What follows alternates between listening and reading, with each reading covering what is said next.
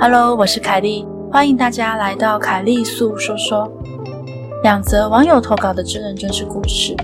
第一个是凯莉朋友的亲身经历，当他在家里睡觉的时候，他发现有奇怪的雾状黑影从走廊一路走进来，最后压在他旁边。第二则是网友前往山中工作，却得罪了好兄弟，一直在梦中要带朋友出去玩。希望你的耳朵能带你感受到毛骨悚然的氛围。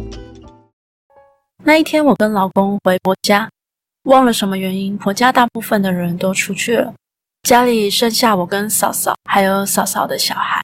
嫂嫂小孩只是个小 baby，而那时候小孩正睡在客厅旁边的房间里的婴儿床上。那天晚上，嫂嫂在浴室洗澡，而我在走廊最底端的房间睡觉。因为房门没关，所以我看得到走廊透进来的光。我其实没有睡得很沉，意识朦朦胧胧的半睡半醒。就这样，不晓得过了多久，我睡到一半的时候，我听到宝宝突然哭了，哭声传了进来。但因为浴室在走廊中间，所以我也听得到洗澡的水声。我想说，等嫂嫂洗完澡就会出来哄小孩了吧？我就想继续睡，没有起身了。但是这个时候。突然有种可怕的感觉油然而生，我是侧着入睡，但是我却发现自己被一股像是气体般的能量压住，而且我的耳朵还被塞住了。我太惊吓了，一直想挣脱，在心中狂念佛号，而那股力量似乎受到佛号影响，有短暂的离开一下子，但隔没多久又再度压上来了。这一次。我的眼睛勉强可以张开一点点，我借由从房门透进的光线，看到压在我身上的能量像一股黑色的气体，而且我还看得到黑色气体的边缘像是雾气般的在动。我吓到不行，又继续狂念佛号：南无观世音菩萨，南无观世音菩萨。一阵子后，他才彻底的离开，而他一离开，我就起身跑到客厅去坐。而宝宝就一直哭，我怎么也哄不了。等到嫂嫂从浴室出来后，她才又去哄宝宝。我也跟她说我刚刚遇到的事情，但我们讨论后仍然没有什么结论。我至今还是不知道那股像气体般的黑影是什么。后来我自己睡那间房间都会很怕，尽量不会一个人在里面。第一则故事结束喽。第二则故事是网友上山工作的时候遇到的诡异经历。两年前，因为工作的缘故，我跟朋友两人需要上去玉山游客中心工作。因为上山的路程蛮长的，为了不要太赶，所以我们提早一天上去。我们打算一路上玩上去游客中心。也因为我平时都会爬山，所以这次上山前，我一样按照习惯。跟朋友去地方的庙宇拜拜，祈祷工程一切平安顺利。拜完后就启程前往阿里山上去。在路途上，我们聊得很开心。而我其实比较在意上山的时候，尽量不要说些关于山中的敏感话题。但是我朋友是第一次上山，有点口无遮拦，在途中就跟我聊到一些山中的禁忌。我当下也是立刻跟他说。这类事情尽量别再说了。他反应过来后就立即道歉了。我们没再继续这类话题，开始闲聊别的东西。一路上很顺利平安，并没有特别的事情发生。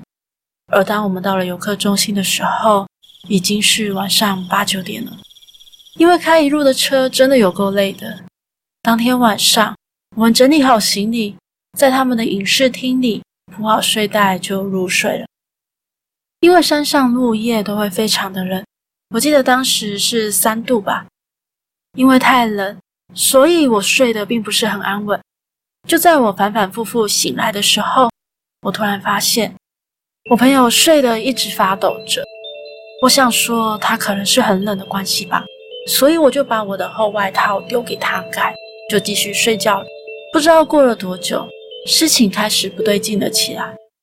在我睡得迷迷糊糊的时候，我发现有人抓起我的手，在我手心上写下了两个人的名字，而这两个人是陈某某黄某某。当时抓我手的人还念出那两个人的名字。当下我听到那两个名字的时候，我感觉到我的心脏仿佛少跳了一拍似的，有种恐惧的感觉从骨子里漫了出来。不知道这两个人是谁，还有为什么会出现这两个人的名字。然后我默默地回过神来，张开了眼，我发现是我朋友抓着我的手。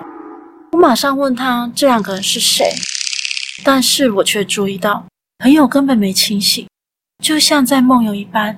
他闭着眼睛回答我：“这两个人要带我去玩，去一个铁皮屋玩，里面有好多好多的照片，看起来像是黑白遗照的样子。”我有点紧张了，又急忙追问：“是谁要带你去？”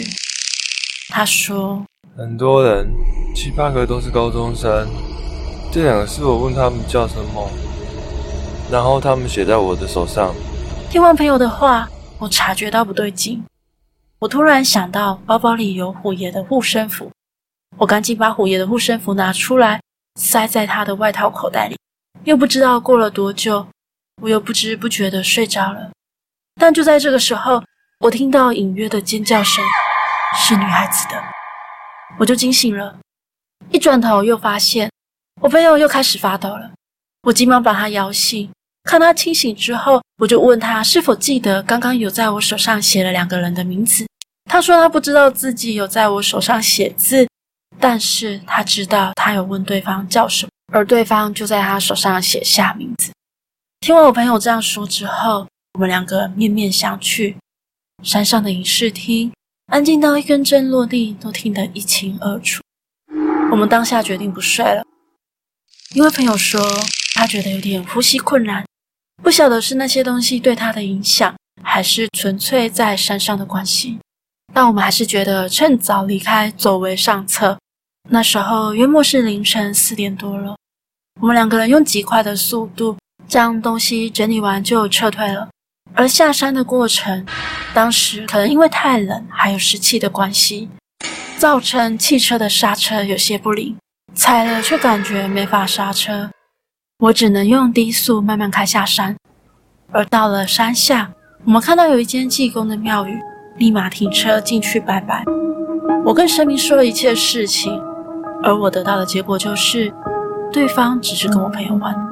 我想可能是上山的时候不小心得罪了他们吧。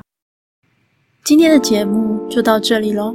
欢迎在 First Story 的留言区留言给我，也可以到 YouTube 或是 FB 粉专找我。下次你想听听什么故事呢？